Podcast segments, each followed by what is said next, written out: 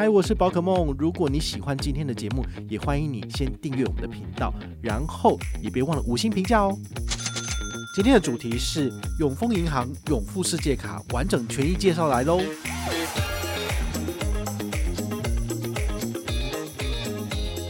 所以我就会觉得有点纳闷，就是如果它的限制这么多的话，那为什么就是人家要去用呢？就是这会有有那种尊荣感不足的感觉。那我相信在永传世界卡。所以，如果你要使用的话呢？嗨，我是宝可梦，欢迎回到宝可梦卡好。今天呢，跟大家聊聊另外一张就是顶级的卡片。这张卡片呢，其实刚好就是永丰推出来的，然后这个是永传世界卡下面一个等级。好，这个等级呢就叫做永富世界卡。好，那这个永富世界卡它享有怎样子的权益呢？我们等一下会跟大家解说。那我们先跟大家说一下这张卡片所应该要申请的门槛。好，它有两个门槛。第一个门槛就是说你要成为这个永丰银行就是一千万往来的这个贵宾，就是永富这个等级的。好，那你才能够就是申请。那甚至呢，第一年免年费。好，你的礼专呢可以帮你。减免，那第二年之后呢，就是要依据你的消费金额来做这个年费的折抵。那最高呢可以折抵掉八千，等于是说这张卡片是可以用两千块左右来持有的。好，那另外一个门槛呢，就是你虽然说不是永丰的这个财富管理会员，但是呢你年收有到八十万，你就可以申请了。那因为你不是财富管理会员，所以你就没有办法减免年费。好，所以这个是你要特别去注意的。所以重点就是这张卡片的年费是一万元。所以，我个人会把它预设说，它的假想敌就是信用白金卡，好，就是美国运通的小白。因为美国运通小白年费八千五，跟这张卡片其实是差不多的。但是他们的权益呢，你可能就要仔细的去比较。好那我们接下来要讲这个产品权益的部分。哦，第一个呢就是享受幸福。哦，他有准备一些这个五星享宴，好，就是这些饭店吃饭的优惠。但很可惜哦，它是只有七五折。七五折这个数字呢，你可以去想一下，比如说你吃饭，你吃了，比如说五千块好了，那你可以省下多少钱呢？你可以省下的金额呢是一二五零元，好，听起来好像蛮多的，但是你要思考哦，就是这个五千块呢，其实中间还是有五百块的这个十趴的手续费是要支付的，所以算一算呢，你大概只是省下个七百五左右，好，所以这样子的折扣幅度，我个人觉得其实没有非常的高，好，比如说。之前介绍过的千帐白金卡跟信用白金卡，它有这种这个五星饭店或者是某些顶级的米其林餐厅有八五折的折扣，像这种八五折的折扣，我基本上是不会去吃的。为什么？因为折扣太少了，八五折的折扣还要再加上十趴手续费，所以相当于你只有五趴折扣。好，所以这个是我个人的一个嗯判断这张卡片够不够力的一个指标跟方向。你也可以拿这个来去评论所有国内的这些顶级卡，你就会知道说，其实银行要推出两人五折的饭店餐厅，真的非常的不容易。那永丰呢，他也直接把这些优惠直接 fix 给他们的三千万以上的贵宾，也就是永传世界卡。那么永富的话呢，就只有七五折，好，这是相对而言我觉得比较可惜的部分。但换另外一个角度来想，如果你这种两人五折的饭店餐厅的卡片你都办不下来。那这张卡片你也符合资格，你也可以考虑办下来使用，因为毕竟它还是省钱啊，就是七五折跟八五折比起来，你还是多省了十趴嘛，对不对？好，所以这个呢是大家可以去思考的点。那甚至用另外一张卡片来做比喻哈，这这这张卡片就是大家所熟知的国泰世华 Cube 卡，你在你生日的那个月份呢，在他们的指定餐厅可以享有十趴的小数点无上限，这样算起来是多少？就是打九折的意思嘛。但是呢，这个十趴的服务费你还是要交出去的，所以等于是没有省到。好，所以你可以去思考一下哦，就是一般的卡片可以给你的餐厅优惠了不起，就是省下手续费，大概是这个意思。好，那这张卡片它有给你到七五折，那你如果都没有更高折扣的卡片，那也许它就是可以使用的。那七五折有哪些餐厅呢？跟大家分享一下：美福大饭店的彩绘自助餐、朝月坊、秦餐日本料理。米香台菜餐厅，还有 GMT 意大利餐厅，好，那这些餐厅呢，其实使用永传世界卡都是五折的，好，那永富世界卡就比较少一点，好，是七五折。还有士林万丽酒店，因为士林万丽是四星，哈，所以我其实就没有去吃了。它的士林厨房跟这个万丽轩中餐厅，我就觉得，呃，好像不需要值得跑一趟，因为士林也是有点远。但如果你是饕客，你喜欢去吃的话，也许你可以做一点评断。那再来还有这个台中林酒店，好，它的森林百汇跟奇鲜日料呢，它是七五折的。所以这个是官网有提到的七五折的餐厅，那剩下的就是八五折、八八折左右。好，这个你可能就自己要稍微再思考一下，因为它的折扣数当然是越来越低嘛，我就觉得没有那么划算。好，那下一个呢叫做惬意慢旅，好，这是什么呢？这其实就是国内住宿一晚多少钱？好，它这边写的是国内精选饭店最优三千三。好，它其实也是对齐这个信用白金卡，可是信用白金卡其实它提供的饭店一个晚上三千三，非常的多。好，所以这张卡片呢，我看一下哈，它三千三的是台中的御园花园酒店的雅致客房一泊一食三千三，然后台南精英酒店的海东客房一晚三千三，好，这个是一泊一食，然后剩下的都是五千到七千到一万多，我觉得就没有那么划算了。好，所以这部分呢是大家需要去注意的。那还有就是这些饭店，还有这些呃餐厅呢，它的使用每一家都有稍微不一样的规则，所以你在使用之前，我建议你还是上官网去看一下。比如说这个呃永传世界卡，它的一个晚上三千到三千三的这个住宿呢，它居然限制就是一个月只能够使用一次，所以一年只能使用 十二次，所以我就会觉得有点纳闷，就是如果它的限制这么多的话，那为什么？就是人家要去用的，就是这会有有那种尊荣感不足的感觉。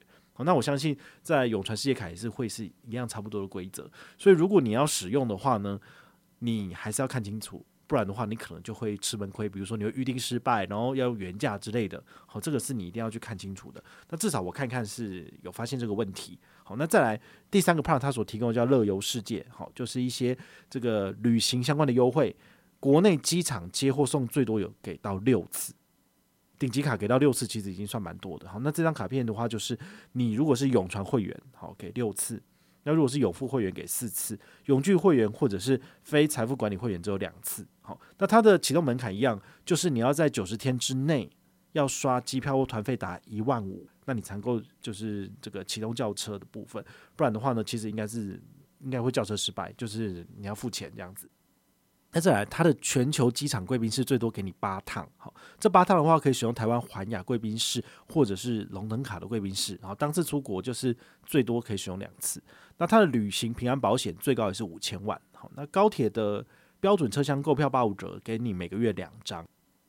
这个市区停车也是有优惠啦，它的优惠就是每个月提供你十次，那每一次有三个小时，可以在中心嘟嘟坊跟台湾联通。它的启动门槛就是前一个月要有新增消费一万块钱。那么你次月呢就可以选择十天，然后每一天都可以停三个小时，好，所以最多应该就是三十个小时这样子。每个月十天的这个次数呢，我个人觉得其实还是不太不太尊荣，因为我觉得人家要的是有点像二零二三年的尊誉世界卡，哦，尊誉世界卡就是前一个月热刷一笔，然后次月天天停四个小时。这个才是真正的尊荣感，可是他们其实二零二四年都都改烂了，所以都要有一个门槛。比如说尊誉世界卡，你是财管的，一个月要刷一万，四月才能够启动。那如果不是财管的话呢，一个月要刷一万五，好，那下一个月才能够启动。其实这个门槛都差不多，差不多。哦，所以这个一万块门槛，我个人觉得已经是一个就是业界的标准了。如果你没有办法用这张卡片一个月刷一万块钱，或者是拿来刷机票达一万五以上，其实你很多权益你都是用不到的。好，所以这个是一个。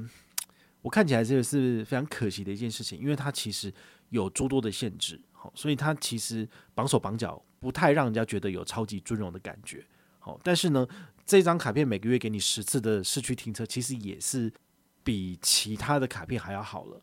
说真的是这个样子，好，所以这个是大家可以去把握的部分。那还有什么呢？像 Netflix，它给你最优三个月的免费看，也就是说，你用 Netflix 的这个订阅。然后呢，你用这张卡片来做扣款，它会回馈你就是八百一十元，就是三次的订阅费是免费的。好，所以如果你要订这 Netflix，好，那你可以考虑用这张卡片扣款，你就可以拿到这个优惠。分享完它的这个申请的门槛，好，就是你要成为它的财富管理会员，或者是要有年收八十万才能够申请。好，那我们接下来要跟大家讲的是它的早鸟礼跟首刷礼。好，它的早鸟礼就是即日起到二零二四年六月三十号以前呢，你来申请。好，那么绑定行动支付消费可以给十趴现金回馈，最高一千，所以你大概可以刷个一万块钱，可以拿到一千元。好，所以这个十趴算是还不错的。尤其是你如果是尊荣理财会员，像永传、永富或是永聚，那么你就是首年免年费，这张卡片办下来呢，你就可以拿到这个十趴的回馈。好，这个是蛮好的。那另外一个手刷礼的部分呢，有是有针对这个所谓的非尊荣理财会员，也就是说你的年收八十万，但是你还没有跟永丰往来达三百万的，那么你就是这个等级。那你这个的话，你可以拿到的是呃新户加码最高七千元，也就是说申办永富世界卡，而且缴交全额年费一万块钱之后呢，合卡六十天内消费六万块钱可以享六千元现金回馈。那么新户再多一千，所以等于是最高可以拿七千。一万块扣七千是多少？你的这张卡片的年费大概就是三千块左右。所以你可以想想，如果你用三千块来买这个两次的机场接送，或者是八次的机场贵宾室，划不划算？一趟机场接送如果是算一千二的话，两趟是不是就送你两千四？那么一趟机场贵宾室使用一次大概是八百元，所以你基本上只要有用一次来回的机场接送跟出国一次。一次贵宾室基本上就是回本的，好，那再多用的基本上就是多赚的，所以你用这种方式来去思考这张卡片对你的价值，你就会知道说到底该不该办了。好，那多用的就是多的。这张卡片它有什么刷卡回馈呢？好，其实像这种顶级卡，它最主要都是权益类的回馈，所以呢，它的刷卡回馈我都不会有太高的期待。其实这两年永丰它其实也跟上了现金回馈的这个水准了，所以它给的是国内。有一趴，然后海外有两趴的回馈，那么在保费有一点二趴的回馈这个部分，其实算是市场上的均标。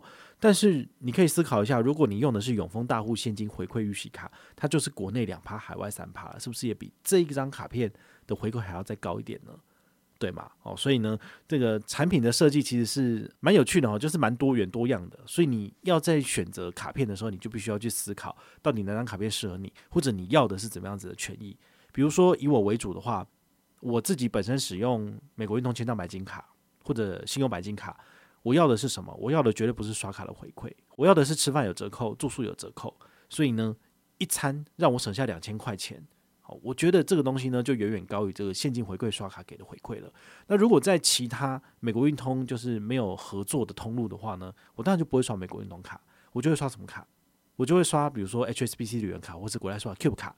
那么我所累积的这些点数或是里程，它就可以成为我下一次出国的这个燃料跟养分。好，对我来讲的话，这就是一个我觉得是蛮理智或是蛮正确的选择。那大家在选择卡片的时候，你就要自己去思考，就是这张永传或者这张永富世界卡是不是真的符合我的需求？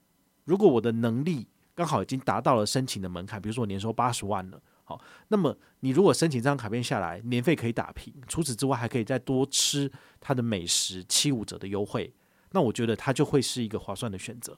但如果你本身都没有在吃这些五星饭店的餐厅，那么你办这张卡片，我觉得它就不是一个划算的选择。好，所以大家还是要去思考这件事情。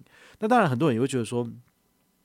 银行把这些很好的优惠都丢在最顶级的卡片，比如说永传世界卡，那一般人都是吃喷就好了，这也是无可厚非，因为银行他们基本上就是拿着你的钱要去赚钱，所以你提供三千万给他，他等于是无息就拿到了这个资金呢，他就可以去干嘛？炒地皮，他可以去做投资，那么他赚的钱呢，只要大于给你的福利跟回馈，他就不赔啦，对不对？好，所以银行他们的游戏规则真的是这个样子，那。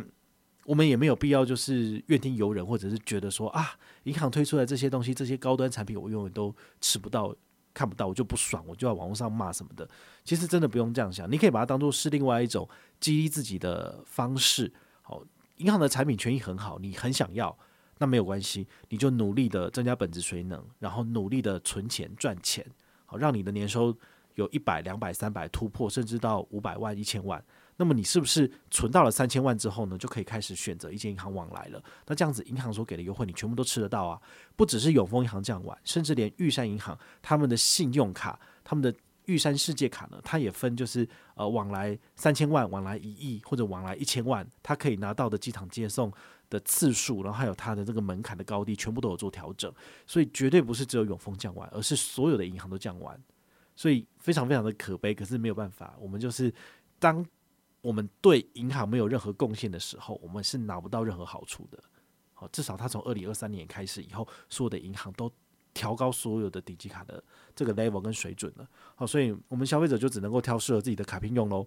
比如说我自己的机场接送次数，银行给我的次数用完怎么办？那就付费叫啊，付费叫也很困难吗？一趟才一千二而已。甚至有一些银行就是说你不符合规则，我们让你叫车，但是事后在账单收一千二。那你觉得划不划算？如果你自己叫五五六八八，或者是叫这种 KKday 这种市区的这种接送的部分，它的金额如果是高于一千二，那是不是你就用银行的一千二比较划算？好，所以你可以用这种方式去思考，就算是要付费好了，我也可以找到最便宜的方案跟选择。好，对我我的想法是这个样子。好，那永富世界卡的介绍呢，今天到这边告一个段落。好，我个人觉得跟美国运通信用白金卡相比的话呢，它可能相对 CP 值没有那么高，但是呢，你如果办不下来这个小白，也许你可以考虑办办永富世界卡。那它的权益如果你用得到，或者是市区停车的优惠你用得到，我相信它应该也是相对划算的。但是呢，它的吃饭还有它的住宿的部分呢，就没有像小白那么有吸引力了。这是我个人的浅见啦，好，提供大家参考。那如果你有任何的问题或任何的想法，也欢迎你就是到粉丝 S 讯我，啊，或者是留言，啊，或者是抖内都可以，好，我们有看到的话呢，都会在做节目跟大家回报哦。我是宝可梦，我们下回再见，拜拜。